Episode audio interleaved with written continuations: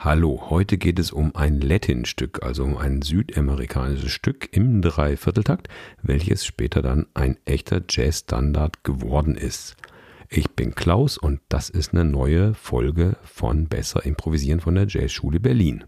Der Perkussionist, der südamerikanische, der das Stück geschrieben hat, war ein Autodidakt, das heißt, er konnte es nicht aufschreiben, also hat er sich mit einem Kollegen am Vibraphon zusammengetan, der das konnte und deswegen werden bei diesem Stück eben auch oft beide Komponisten genannt. So, was ist es denn für ein Stück? Hier gibt es ja immer ein bisschen Blindfold, das heißt erstmal noch nicht wissen, wie es heißt, sondern nur mal hinhören. Ich mache mal meine Version von dem Stück und lass mal das Thema weg, steige gleich in die Improvisation ein und guck mal, ob du das Stück trotzdem erkennen kannst. Los geht's. So,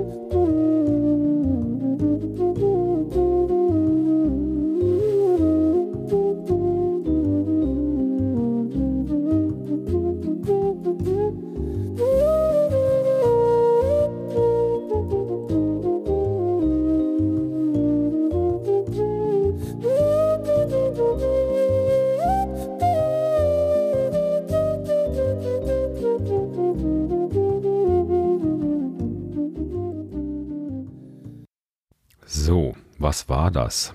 Das freut mich immer besonders, wenn ich nach dem Beispiel dann sagen kann, so, was war das?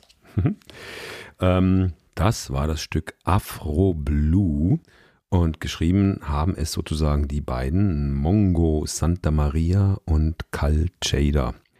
Chader, Cal Chader schreibt man C-A-L-T-J-A-D-E-R, Cal Chader, der Vibraphonist und der Mongo Ramon Santa Maria war der Perkussionist. Geschrieben haben sie es in 1955. Ja, und mittlerweile gibt es wahnsinnig viele Versionen, alle möglichen. Vor allem viele Jazz-Sängerinnen haben sich dem Stück angenommen, aber auch John Coltrane und viele andere. Du findest die Noten dazu ganz einfach im Netz, indem du eingibst Afro Blue PDF. Klick auf Bilder und dann bekommst du einfach die Noten. Meistens ist es in F-Moll, aber manchmal ist es auch in anderen Tonarten aufgeschrieben. Ich habe es jetzt hier in C-Moll gespielt. Das hat sich für die indische Flöte irgendwie am besten angefühlt. Aber du kannst es in allen möglichen Tonarten spielen. Ich packe dir hier zu dieser Episode ein Playback dazu, eine iReal Pro Datei. Wenn du das nicht kennst, dieses Programm iReal Pro, da haben wir auch ein Tutorial von der Jazzschule gemacht. Da kannst du auch danach googeln. Und dann kannst du es in jedwede Tonart für dich transponieren und entsprechend der Noten, die du halt findest, auch dann spielen. Oder spielst einfach nach Gehör nach. Die Melodie ist ja nicht besonders kompliziert. Ich habe in meiner Version ganz einfache Akkorde, die ganz nah an der Originalversion von Mongo Santa Maria sind, benutzt, aber es gibt auch viele andere Versionen. Ja, beim Improvisieren wirst du merken, gibt es eine Besonderheit, nämlich das Stück ist im Dreivierteltakt. Und das gibt es gar nicht so oft in Jazz-Standards. Also im Realbook finden sich unter Hunderten von Stücken nur wenige im Dreivierteltakt. Und jetzt kommt hier ein kleiner Einschub. Ein Teilnehmer oder ein Podcast-Hörer hat sich, ich möchte mal nicht sagen beschwert, aber darauf hingewiesen, dass in dieser Folge ja gar keine Erklärung zu den Akkorden kommt oder so.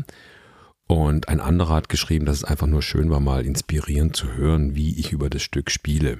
Also, manche dieser Episoden sind auch einfach mal nur da zum Genießen, als auch zur Unterhaltung dient dieses Programm. Es ist nicht nur Unterricht, aber ein bisschen Unterricht soll immer dabei sein. Ehrlich gesagt, ich habe es vergessen, was dazu zu sagen, aus dem einfachen Grund, weil das Stück so einfach und tonal ist, dass ich gar nicht auf die Idee gekommen ist, dass man darüber irgendwelche Worte über die Skalen verlieren sollte. Aber mache ich jetzt doch noch. Es ist also jetzt hier quasi Edition 2 und wir gehen das mal durch. Also in dem iReal-File, was anbei liegt, siehst du die Akkorde. Also es fängt an mit C-Moll, dann F-Moll, G7 und C-Moll. Damit ist schon der ganze A-Teil erledigt und der B-Teil hat B-Dur, As-Dur und C-Moll. Das sind die ganzen Akkorde. Und wenn wir die jetzt genau angucken, dann können wir erkennen, dass das Ganze in C-Moll ist, weil es eben immer auf C-Moll aufhört und zwischendurch kommt noch B-Dur und As-Dur. Und wenn man das auf C-Moll bzw. die parallele S-Dur bezieht, dann kann man sehen, dass B-Dur und As-Dur in S-Dur vorkommen, aber auch in C-Moll, also diatonisch sind. Sprich, C-Moll, F-Moll, B-Dur und As-Dur sind alles diatonische Akkorde. Der einzige, der aus der Bahn fällt, ist der G7 und das ist einfach der Dominant-Sept-Akkord, der zu C-Moll führt. Und dafür haben wir eine extra Folge hier gemacht, nämlich die Folge 28. Da geht es um harmonisch Moll, wo man das wirklich braucht. Und da wirst du sehen, da kommt in der ganzen C-Moll-Tonleiter, der natürlichen oder äolischen C-Moll-Tonleiter, einfach nur dieser Leitton zum C dazu, nämlich das H. Der macht dann diesen G7 aus. Also das Stück ist richtig, richtig gehend diatonisch. Deswegen muss man sich hier über die Skalen gar keine großen Gedanken machen, sondern einfach mal versuchen, in diesem Dreiviertel-Flow überhaupt schöne Phrasen zu kreieren. Das ist so eigentlich das Ziel.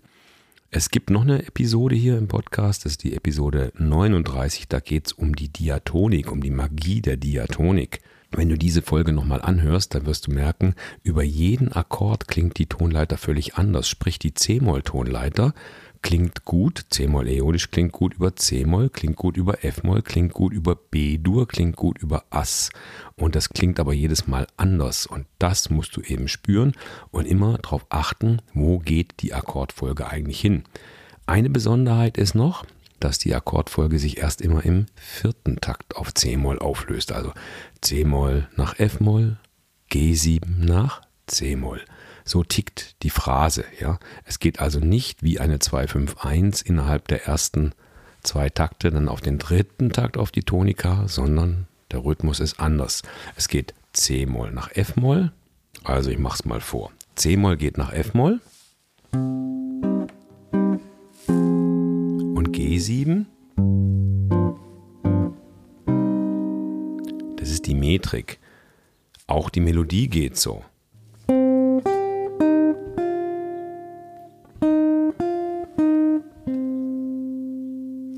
So kannst du auch deine Phrasen dann nachher basteln, ja? Eins, zwei, drei, Pause. Eins, zwei, drei, Pause. Das ist zum Reinkommen. Und beim Mittelteil ist es ähnlich, da geht es auch erst immer im vierten Takt auf C-Moll. Okay, und jetzt nicht so viele Gedanken über die Skalen machen, sondern einfach mal versuchen, mit der Magie der Diatonik zu spielen, diese Metrik zu beachten, ja, und bei G7 eventuell mal den Leitton einbauen, so wie wir es eben in der Folge 28 bei Harmonisch Moll schon gesehen haben. So, und jetzt wünsche ich dir viel Spaß beim Auschecken der vielen Versionen, die es da gibt und beim selber Ausprobieren mit dem Playback. Afro Blue. Und wenn du keine Folge mehr verpassen willst von Besser Improvisieren hier, dann trag dich doch bitte einfach in unseren Newsletter ein. Bis zur nächsten Episode. Tschüss.